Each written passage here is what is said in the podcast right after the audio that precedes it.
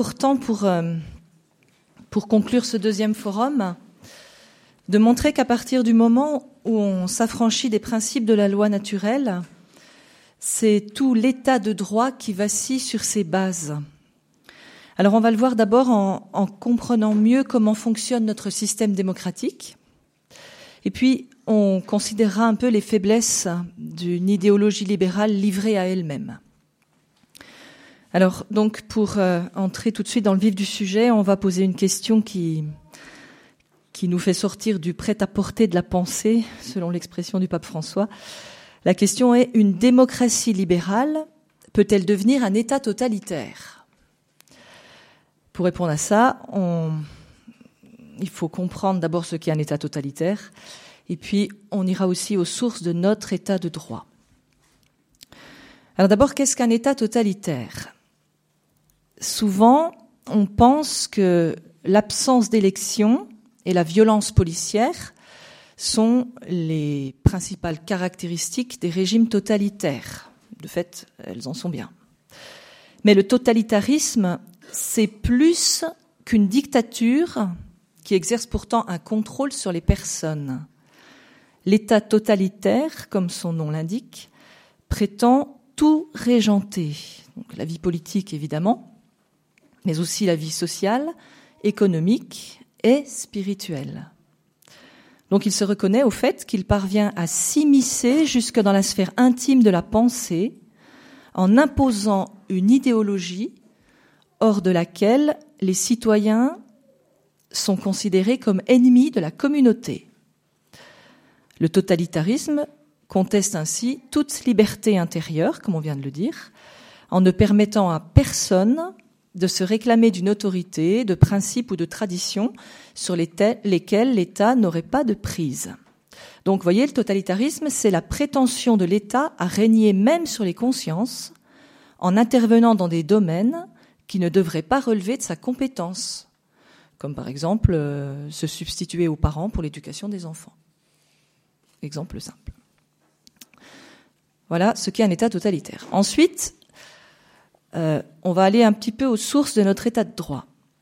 Notre système, c'est donc avant tout une démocratie, qui est fondée essentiellement sur la Déclaration des droits de l'homme et du citoyen de 1789.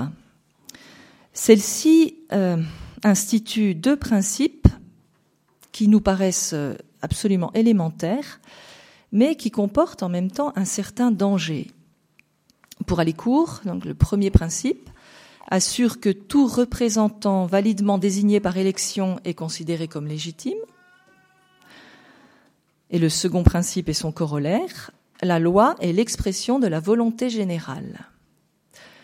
Ces deux principes, en fait, réalisent, j'ai cherché l'expression qui me paraissait la plus parlante, euh, ce qu'on pourrait appeler la canonisation de la majorité.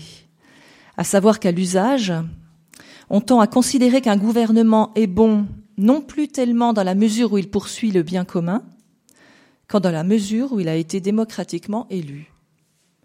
De même, une loi, pour être incontestable, n'a besoin que d'une chose, être elle aussi approuvée par la majorité. Donc si on additionne ces deux principes, on voit poindre la grande perversion du système. C'est la démocratie elle-même qui donne à la loi un pouvoir illimité de sorte qu'il n'y a rien au-dessus de la majorité. Et si cette dernière se met à dire d'un mal qu'il est, un bien, ou si elle transforme des devoirs en droits, rien ne peut contrecarrer son pouvoir, et alors, aussi antinomique que cela paraisse, nous versons dans une démocratie totalitaire. Rappelons ici la mise en garde de Jean-Paul II. La démocratie se maintient ou disparaît en fonction des valeurs qu'elle incarne et promeut. Or, le fondement de ces valeurs ne peut se trouver dans des majorités d'opinion provisoires et fluctuantes.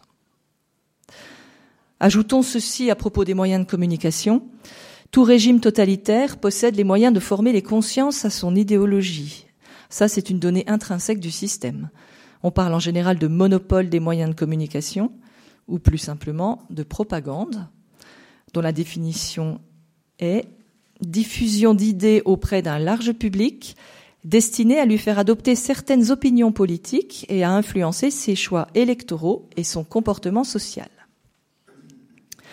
Il est impossible de ne pas constater qu'aujourd'hui, les masses médias mettent à disposition du pouvoir, des partis et des lobbies des moyens de manipulation des esprits d'une puissance sans précédent.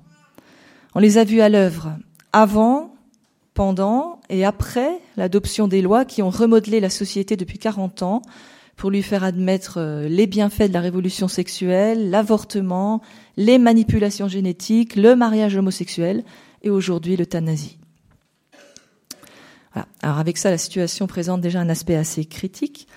On va s'arrêter maintenant sur les, sur les bienfaits du libéralisme. J'ai appelé cette deuxième petite partie à la recherche du bien commun avec des points de suspension. Alors rappelons très brièvement qu'aux antipodes du méchant collectivisme totalitaire, le gentil libéralisme affirme la primauté de l'individu sur la société.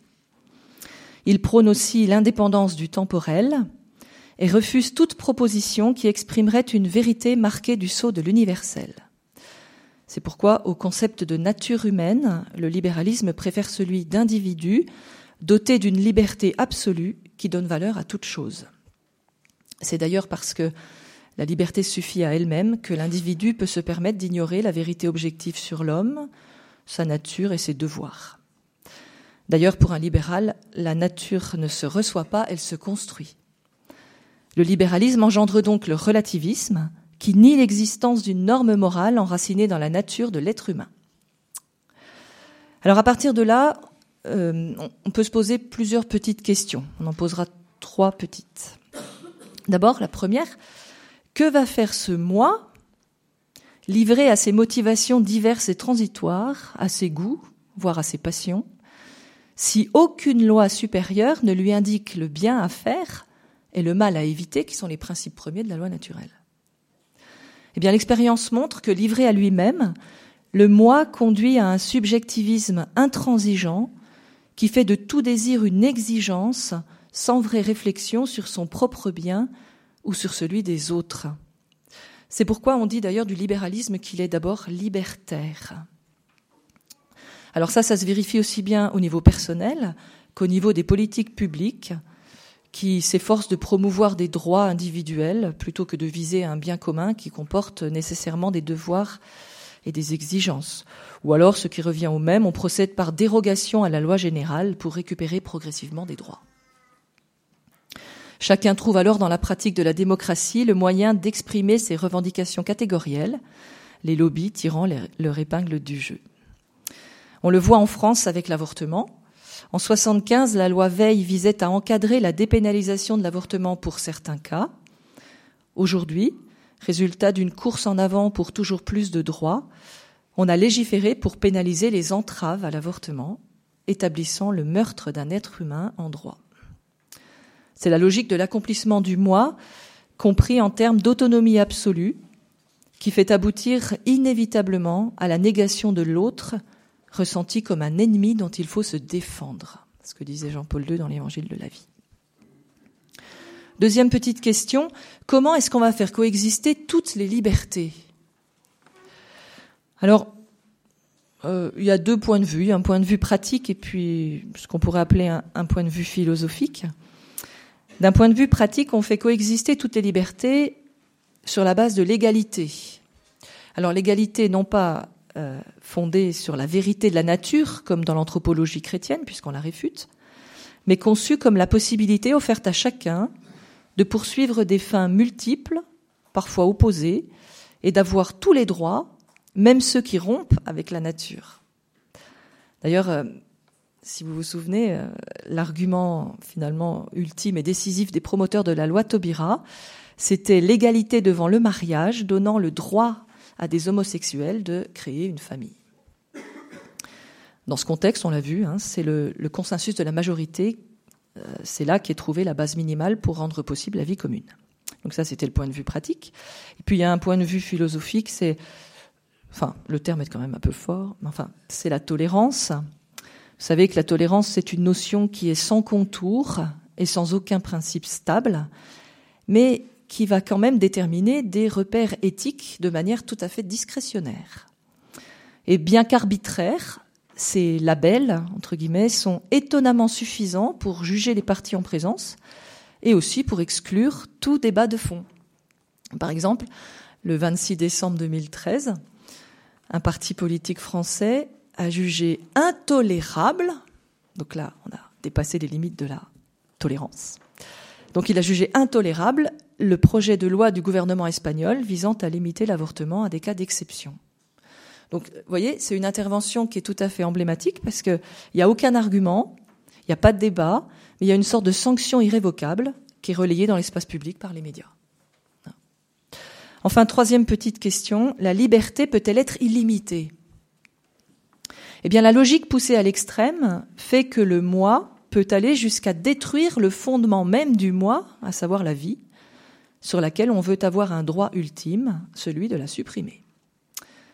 C'est que, disait Jean-Paul II, le lien entre la liberté et la vérité est si fort qu'une liberté qui refuserait de se lier à la vérité tomberait dans l'arbitraire, finirait par se soumettre elle-même aux passions les plus dégradantes et par s'autodétruire. Au final, comment ne pas admirer justement la justesse de vue de Jean-Paul II qui, dans Veritatis Splendor, situait la racine du totalitarisme moderne dans la négation de la dignité transcendante de la personne humaine. Car c'est précisément parce que l'être humain est l'image visible du Dieu invisible qu'il est sujet de droits que ne peuvent violer ni d'autres individus, ni un groupe déterminé, ni même un État. Si sa nature n'est plus comprise, alors aucun système ne pourra prémunir l'homme contre des violences de toutes sortes. À partir de là, on voit avec clarté combien la démocratie libérale a besoin de reconnaître les principes de la loi naturelle pour subsister. J'en dis juste quelques mots pour conclure. Parce qu'il est clair qu'en s'affranchissant des principes moraux de la loi naturelle, le système libéral s'est aussi affranchi de la recherche du bien commun, et donc il est condamné à verser dans le déclin parce que en fait, il se prive de la force intrinsèque qui est liée à la vérité. Et si vous regardez dans l'histoire, c'est bien cette force de la vérité qui a fait tomber les pires régimes que l'histoire ait connus. La situation est cependant très préoccupante. Benoît XVI parlait en ce sens d'un obscurcissement tragique de la conscience collective qui est une crise de la civilisation humaine avant d'être une crise de la civilisation chrétienne. Même Alexis de Tocqueville, qui a beaucoup influencé le libéralisme, était convaincu, après avoir étudié la démocratie en Amérique, que la pérennité des institutions de ce pays résidait dans sa force morale nourrie du christianisme protestant. Un des héritages de ce grand penseur politique est donc que les institutions ne peuvent se maintenir et être efficaces sans des convictions éthiques communes. Le grand défi de la démocratie moderne consiste donc aujourd'hui à créer les conditions nécessaires pour qu'on prenne pleinement conscience du rôle de la loi naturelle pour trois choses au moins. C'est le document de la CTI qui les décrit. D'abord pour fonder en raison les droits de l'homme et pas seulement en belles paroles.